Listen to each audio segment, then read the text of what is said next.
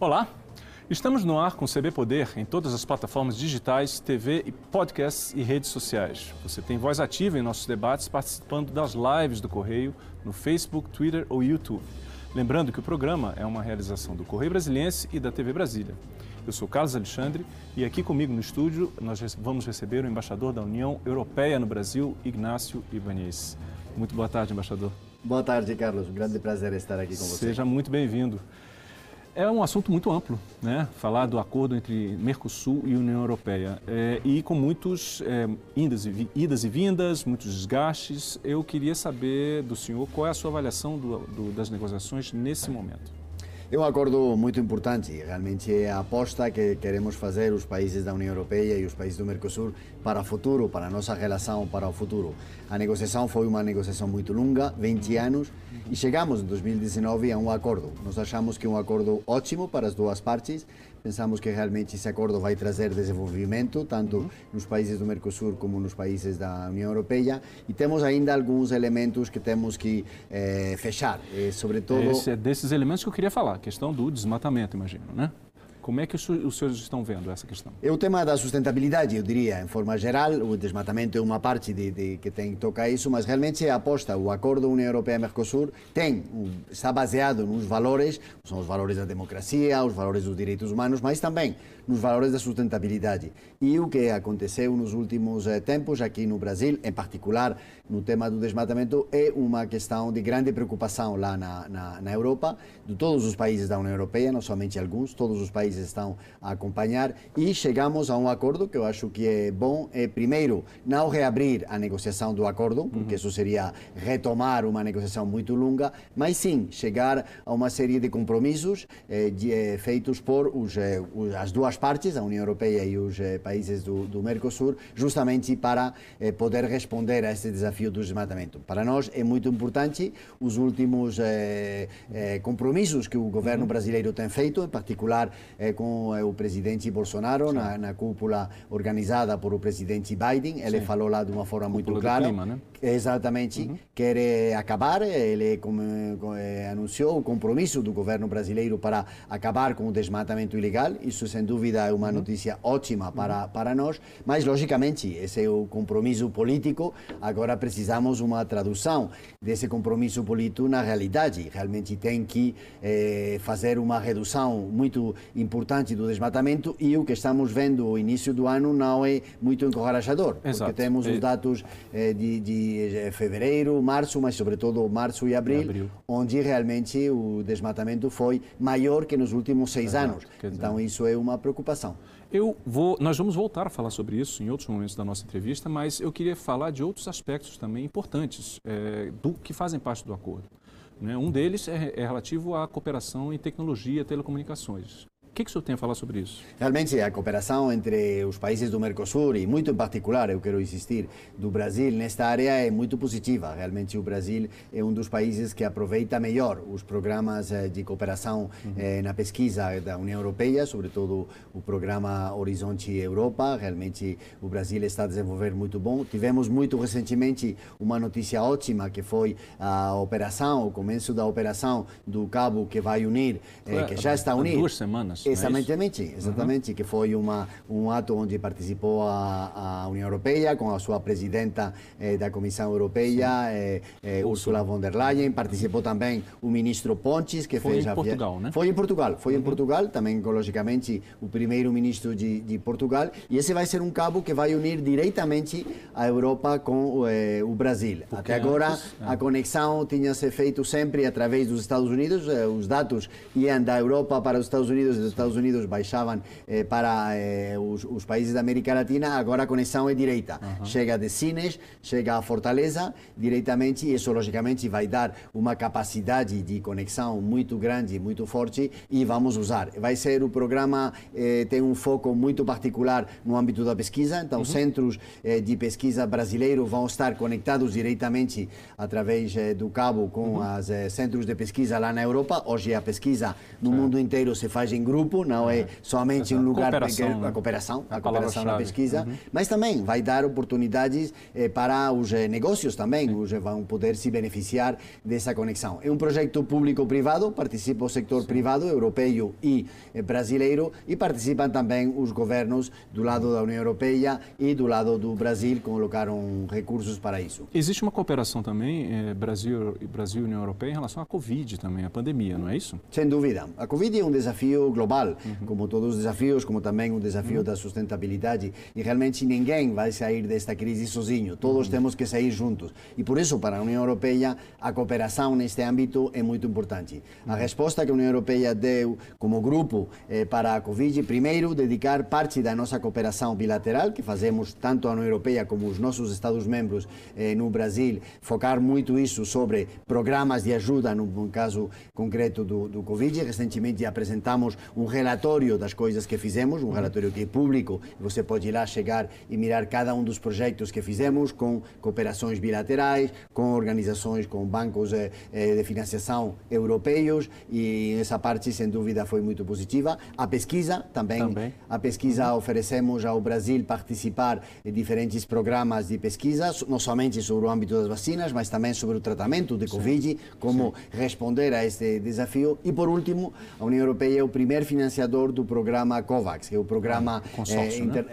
é um consórcio internacional, onde participa a Organização Mundial uhum. da Saúde, mas também os eh, países e a União Europeia, se colocamos a União Europeia e os Estados-membros, que também estão a financiar o COVAX, vai permitir que as vacinas cheguem aqui no, no, no, no Brasil. O senhor comentou que a, a pandemia é um problema global certo? Eu queria, e a Europa, ela, principalmente no ano passado, passou também por momentos dificílimos em relação à pandemia. E que agora está num momento, digamos assim, de retomada em todos os sentidos, né? As pessoas tá, a vida está voltando ao normal, a economia está se recuperando.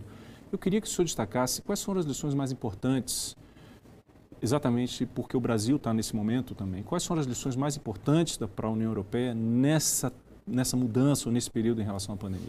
Eu diria primeira unidade dentro da União Europeia e isso foi ao início da pandemia eh, as primeiras reações foram eh, cada um, um por, por, seu lado e isso não foi bom eh, depois já sim começamos a trabalhar como sempre trabalhamos dentro da União em equipe por exemplo fizemos a compra das vacinas foi uma compra coletiva todos juntos uhum. e não foi um país por um lado e outro país para outro realmente foi todos juntos isso logicamente frente às empresas farmacêuticas dá a você uma capacidade muito grande uhum. para, re, para reagir a segunda lição é basear todos os eh, esforços na ciência. Eh, isto é um desafio da saúde, então você tem que contar realmente com as eh, expertise do ponto de vista da, da, da ciência e basear eh, os esforços desse ponto de, de, eh, de, vista. E eu diria também a solidariedade e em ficar convencidos que, como eu falava antes, que ninguém vai sair sozinho. Se você coloca um país da União Europeia ou um país de qualquer lugar do mundo e pensa, bom, eu vou me fechar ao resto do mundo e vou me proteger, você pode ter a percepção errônea uhum. de que vai conseguir se proteger, mas como isto é uma é, pandemia global, uhum. é, no seu vizinho vai se desenvolver a, a, a, o problema com, com, com, a, com a Covid e vai começar a surgir novas variantes, variantes para as que vocês não está preparado. Então a resposta tem que ser aberta, tem que ser cooperação internacional e isso foi o esforço da União Europeia desde o início. Uhum. Por exemplo, nós, eh, com a produção das vacinas, eh, até o mês de maio, produzimos 400 milhões de vacinas na União Europeia e dessas 400 milhões, 200 milhões, a metade, a metade. justo, foi exportada, foi mandada para outros países. Então, então foi a contribuição da União Europeia, da União Europeia para uma solução para uma solução e para chegar. Então, algumas das vacinas Sim. que aqui o Brasil eh, importou eh, para eh, poder complementar a produção nacional, Sim. que sem dúvida é, é necessário, eh, foram produzidas lá na Europa. Então, autorizamos sempre que as produções eh, europeias fossem uhum. pudessem chegar a outros mercados. Inclusive tem uma tem um aspecto curioso em relação à vacinação. Fala-se muito da Pfizer mas as pessoas, de uma maneira geral, têm a ideia de que as vacinas vêm dos Estados Unidos, e não necessariamente é isso, né? Nem a Pfizer nem, nem a AstraZeneca. Uhum. Muitas das uh, vacinas que chegaram aqui no, no, no, Brasil vieram de outras partes do mundo, não? Uhum. Você tem a cooperação com alguns países asiáticos, sobretudo por os insumos uhum. que são necessários para sim, produzir sim. as vacinas, tanto por eh, eh, o, eh, o Butantan e eh, também o Fiocruz, o Fiocruz, as duas instituições de muito, respe muito respeitadas na, na, na Europa, mas também as próprias exportações, muitas delas chegaram através da Europa. Porque a Europa se estabeleceu um sistema de controle das exportações, porque é bom saber como se está se fazendo essa exportação, sobretudo para controlar que as empresas farmacêuticas respeitam os acordos que tinham com a União Europeia ah. sobre os eh, contratos para a produção, mas, uhum. dito isso, uma vez que as empresas justificavam que tinham que exportar, por exemplo, o Brasil, Exato. eram eh, autorizadas e continuam, ah, podiam exportar. Isso acho que é uma coisa, eu diria, uma das lições que temos que, mirando para o futuro, Sim. que realmente, frente a situações como esta, a cooperação internacional é básica, é Exato. essencial fazer essa cooperação dizer, então, e a União Europeia acredita então, nisso. definitivamente não convém se isolar, né? É, sem dúvida não. Nesse sentido, Você né? não pode se isolar do, do, do, do origem, não, do, do, do Covid mesmo, como vai se eh, isolar para encontrar soluções. As soluções uhum. vão chegar sempre nos âmbitos multilaterais, a cooperação entre cada um uhum. dos eh, blocos é essencial. Tá certo. Eu vou voltar então, agora sim, vamos voltar a falar do, do desmatamento. O Brasil, é, como o senhor mencionou, ah, nesse ano de 2021, não falo mais de 2020, mas no 2021, continua numa situação bastante crítica em relação aos compromissos que foram falados do desmatamento e tudo. Isso é um risco para o acordo? Sem dúvida. É o risco, eu diria, é, sem dúvida. Esse é um, um, elemento que é central para realmente poder chegar à assinatura e depois à ratificação do, do acordo. E tem uma lógica interna dentro do acordo, e eu insisto, o acordo está baseado em uns valores. Então, para você chegar a uma parceria como queremos estabelecer entre os países da União Europeia e os países eh, do, do, Mercosul, você tem que ter um eh, eh, acordo sobre quais são os valores e o valor da sustentabilidade está lá. Realmente nós temos acompanhado a situação eh, do desmatamento aqui no Brasil. vimos como no passado o Brasil foi capaz de reduzir de uma forma bem importante o desmatamento, consistente o desmatamento, e agora não, agora vemos que isso não acontece. As palavras do presidente foram muito bem-vindas, porque realmente ter esse compromisso do chefe do Estado brasileiro numa é, é, oportunidade internacional, como era realmente essa, essa cúpula do, do, do, clima, e acreditamos que ele vai é, conseguir cumprir esses compromissos, mas precisamos de resultados no terreno. E ainda os Sim. resultados não estão lá. É isso que eu ia perguntar. Depois da declaração da participação do presidente, houve algum contato? Algum avanço com, com o governo brasileiro? Contactos regulares, logicamente. Uhum. Nós temos um diálogo que eu diria que é, é ótimo com as autoridades eh, brasileiras. Continuamos a falar com o Ministério de Relações Exteriores, uhum. agora com o novo ministro, é. o ministro Carlos França. Houve alguma diferença? Bom, ele chegou, ele chegou, acho, com umas mensagens muito positivas. Realmente, se você mira o discurso da pose do, do, do, ministro, quando você mira as primeiras declarações públicas que ele fez, ele falou muito disso, da cooperação, da importância eh, do acordo, da importância da questão da sustentabilidade que o Brasil tem que responder. Então, sim, nós vimos que realmente há uma vontade de, de, de fazer isso. Mas não somente falamos com o ministro eh, França, também falamos com o ministro Salles, falamos com o ministro da Economia, eh, falamos com o vice-presidente Mourão, porque ele tem essa função no Conselho Amazônia, então nós falamos com todos eles, acreditamos que essas eh, promessas, esses eh, compromissos do governo brasileiro vão ser respeitados, mas é verdade que sim, estamos a esperar os resultados. Se não há resultados, eh, chegar à assinatura do acordo é uma missão impossível. Ao contrário, tão pronto como os, os eh, compromissos começam a se respeitar, a União Europeia está preparada para reforçar a sua cooperação nestes âmbitos, os âmbitos eh, da sustentabilidade, mas também outros âmbitos. Nós sempre compreendemos, por exemplo, eh, o vice-presidente Moral, o próprio presidente Bolsonaro fala muito do conceito da sustentabilidade, compreendendo Exato. dentro do conceito da sustentabilidade a sustentabilidade econômica. Exato. Você tem que gerar riqueza para as pessoas, em particular na região amazônica. Está a sustentabilidade social, você tem que conseguir a integração e está a, a eh, sustentabilidade medioambiental. Então, Exato. os três são um núcleo que tem que se acompanhar as três. Você não pode ficar somente em uma dos eh, três eh, eh, elementos do tripé, mas os elementos do meio ambientais têm que acompanhar. E ah. agora não estão a acompanhar agora, ainda. O, agora, embaixador, uma reivindicação do governo brasileiro é de que o Brasil fosse remunerado por esse trabalho de preservação da Amazônia. O senhor concorda com esse com essa proposta? Bom, eu acho a primeira remuneração, remuneração do governo brasileiro, se ele consegue preservar eh, a Amazônia, vai chegar diretamente para o próprio eh, país, porque, por exemplo, no regime de chuvas, eh, a situação de como de, reduzem uhum. as chuvas vai depender sempre da situação. Então, se você tem uma atuação que é favorável, o agro, que é uma das grandes riquezas eh, do, do Brasil, vai melhorar. E quando eu falo com representantes do agro brasileiro, que também, logicamente, uhum. falamos muito, eles mesmos reconhecem que essa situação que está a se criar na Amazônia com esse desmatamento vai ter um efeito muito ruim sobre a, a sua própria atividade. Então, eu diria que uma boa ação do governo brasileiro vai ter um primeiro efeito. Logicamente, sim, nós falamos sempre da cooperação uhum. e o acordo União Europeia-Mercosul está baseado sobre essa forma. Não é um acordo que vai chegar a colocar umas punições para quem não cumpre, uhum. mas sim vai trazer a cooperação. Então, logicamente, se o Brasil desenvolve e responde como nós esperamos que responda, a cooperação da União Europeia, mas do resto dos países uhum. vai chegar. Nós temos agora um grupo inclusive, de... Inclusive da iniciativa privada, porque existem fundos também que estão Sem interessados. Estão, estão e estão muito interessados a falar né? disso. Nós temos agora um pequeno grupo de, de embaixadores, está lá o embaixador Todd Chapman, o embaixador dos Estados Unidos, está também o embaixador do Reino Unido, o embaixador da Alemanha, o embaixador da Noruega, o Reino Unido e a, a Alemanha e a Noruega porque tem o Fundo Amazônia, é o Reino Unido porque vão sediar a COP26 em, em, Glasgow e os Estados Unidos e a União Europeia porque somos também grandes parceiros da, eh, de, do, do Brasil. E estamos a fazer essa comunicação com o governo brasileiro, mas também com os estados. Recentemente fizemos uma visita juntos, hum. os cinco, eh, para eh, o Mato Grosso, e lá falamos com o governador eh, Mendes, falamos da realidade do setor eh, eh, do agronegócio e falamos também, e ele também nos falou, dos esforços que o governo do Mato Grosso está a fazer justamente para combater o eh, desmatamento ilegal. Então, uhum. acho que isso é um esforço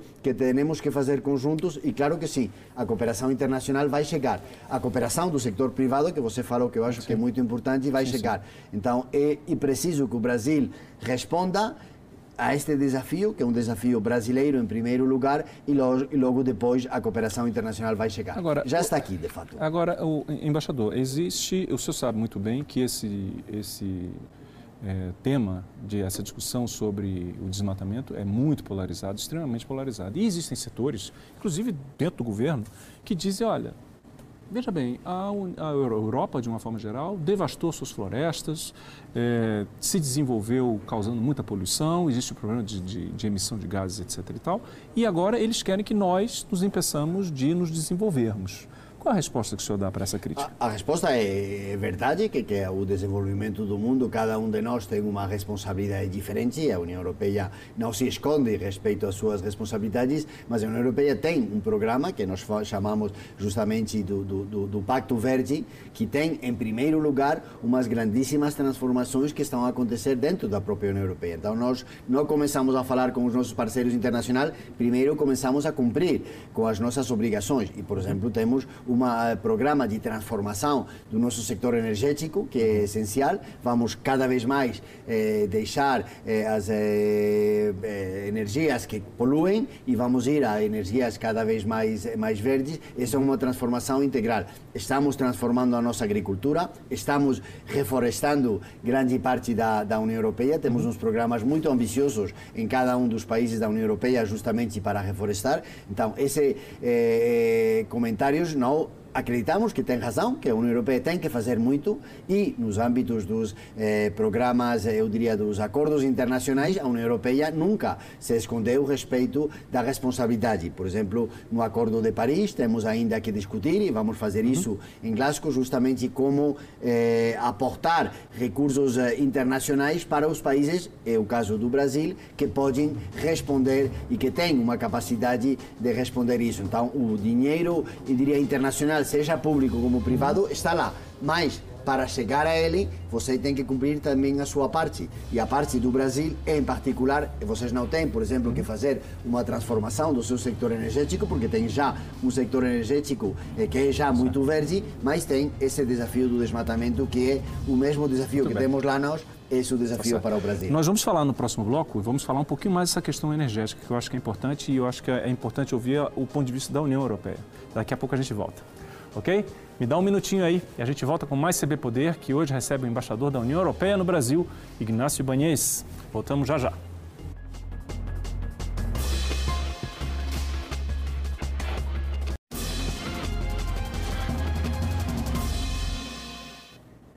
A gente volta com o segundo bloco do CB Poder, que recebe hoje o embaixador da União Europeia no Brasil, Ignácio Ibanez. Embaixador, nós estávamos falando no bloco anterior sobre a questão energética, né, sobre a importância dessa discussão energia, desenvolvimento sustentabilidade. Nós, aqui no Brasil, estamos entrando num momento bastante delicado, porque é, as chuvas estão muito escassas, vai, estamos entrando no período da estiagem e causa dois problemas imediatos: a questão da sustentabilidade, das queimadas, desmatamento, como falamos, e a questão da energia. Como é, como é que vocês estão vendo esse momento? Recentemente, o, o, o, ministro Albuquerque e o ministro França, ministro de Minas e Energias e o ministro de Relações Exteriores, convidaram um grupo de embaixadores eh, diferentes eh, países para visitar a, a, usina de Itaipu. Hum. Realmente foi uma ótima oportunidade para falar com, com os ministros eh, da experiência do, do Brasil no sector energético, que é um, vocês têm uma matriz energética muito verde já de por si, vocês uhum. que está muito apoiado no âmbito hidroelétrico, mas também outras. E mirando para o futuro, o ministro apresentou realmente uma grande ambição para continuar nessa, nessa linha e fazer uma aposta cada vez mais forte, que já está começando a ser feita, sobre as outras energias renováveis, não? Uhum. sobretudo sobre energia solar, energia eólica e também, como não, outras eh, energias do futuro, como é o hidrogênio. Uhum. Isso é uma das grandes preocupações, porque essa é uma área onde a União Europeia tem que fazer a maior das transformações, porque é. a nossa matriz energética não é tão Exato. verde como a sua, então estamos a trabalhar com os eh, parceiros e o Brasil tem que ser um desses eh, parceiros justamente uhum. para acompanhar esse desenvolvimento, conseguir um complemento entre os esforços públicos e privados, porque o setor privado Sim. é essencial deste ponto de vista. Aqui no Brasil, uhum. vocês têm eh, as eh, maiorias das empresas europeias do setor energético estão presentes aqui, são operadoras eh, também aqui no Brasil, sejam empresas uhum. da França, da Espanha, Espanha, da Itália e de muitos então, outros eh, países. Bem, né? Claro que estão uhum. trabalhando juntos. Então vamos continuar com essa cooperação uhum. e também tivemos a possibilidade de falar com o ministro desta situação da seca que está a acontecer em alguns lugares. Nós vemos uma eh, conexão justamente desta seca com também com o fenômeno das mudanças climáticas, por isso é sempre bem ver a situação no seu conjunto uhum. e acreditamos que temos que trabalhar eh, juntos para investir juntos eh, nessa das eh, energias do futuro. E, uhum. obviamente, por exemplo, o hidrogênio, o hidrogênio verde pode ser uma das eh, linhas a trabalhar. Alguns dos países da União Europeia, em particular a Alemanha, mas não somente a Alemanha, tem investido muito nesta área uhum. e vamos continuar a desenvolver. Então, são áreas de trabalhos conjuntos uhum. que temos que, que, que continuar eh, mirando para o futuro. Existe uma discussão eh, foi, que a é, foi levantada por, não sei se o senhor chega, chegou a acompanhar, uma do, de um delegado da Polícia Federal, Alexandre Saraiva, sobre que está é, no episódio da, da, das, da, madeira ilegal, que envolve o ministro Salles. E em determinado momento, o, isso foi numa entrevista para um programa Roda Viva. E em determinado momento o delegado criticou muito uma chamada que ele chamou de, abre aspas, hipocrisia dos países europeus em relação à madeira ilegal. E ele faz um contraste em relação a, por exemplo, à, à indústria alimentícia, que é muito regulada, existe um rigor muito grande e que não haveria tal rigor de fiscalização em relação à madeira ilegal. Essa crítica procede? Como é que o senhor avalia isso? Eu conhecia o delegado Saraiva em uma viagem organizada nesta oportunidade por o vice-presidente Moral. Tivemos uhum. uma visita à Amazônia uhum. e lá tivemos a possibilidade de, de ele mencionou de falar. Ele estava, ele estava lá e ele, fal, e ele falou precisamente disso e eu dei a, resposta que vou dar a, a, você. Claro que sim, a União Europeia acredita nos sistemas de poder eh, fazer a rastreabilidade das produções, sejam a produção da, da carne, a produção soja. da soja, mas também da produção da madeira. Mas, logicamente, para esse processo de rastreabilidade, você precisa que o país onde se produz essa madeira, ou essa Sim. carne, ou essa soja, tenha um sistema estabelecido. Então, Sim. eu falei, porque estava também o ministro Salles nessa reunião, Sim. e eu falei ao ministro, antes tinham, o IBAMA eh, expedia um certificado que, que, que, que, podia eh, dar para os produtores que iam exportar essa madeira. O eh, Ministério do Meio Ambiente decidiu suprimir essa, esse certificado passado e nos informou que ia criar um novo mecanismo que vai aconteceu. se chamar o Sinaflor Plus. Ainda não aconteceu, mas nós na União Europeia sim acreditamos nesses uh, sistemas, achamos que é muito positivo, justamente para o produtor legal, Exato. o produtor que está fazendo as coisas bem, respeitando a lei, seja no sector da agricultura, que oh. há muitíssimos, que no sector da, da, do agro ou no sector madeireiro, que não seja a sua produção não seja contaminada com o que está fazendo o desmatamento ilegal. Exato. Então, se você consegue trasladar essa informação de como se faz a produção para os mercados, os mercados e em particular os mercados europeus que são muito exigentes ao respeito, vai, vão considerar essa informação muito positiva. Então, Entendo. nós estamos plenamente abertos a essa ideia e, ao contrário, queríamos desenvolver um sistema, mas, insisto, o primeiro passo tem que ser dado por eh, o, eh, o, Brasil, tem que criar Entendo. esse sistema. Já no âmbito do agro, tem algumas iniciativas, sobretudo privadas, que estão a desenvolver essa eh, rastreabilidade da carne e se podemos chegar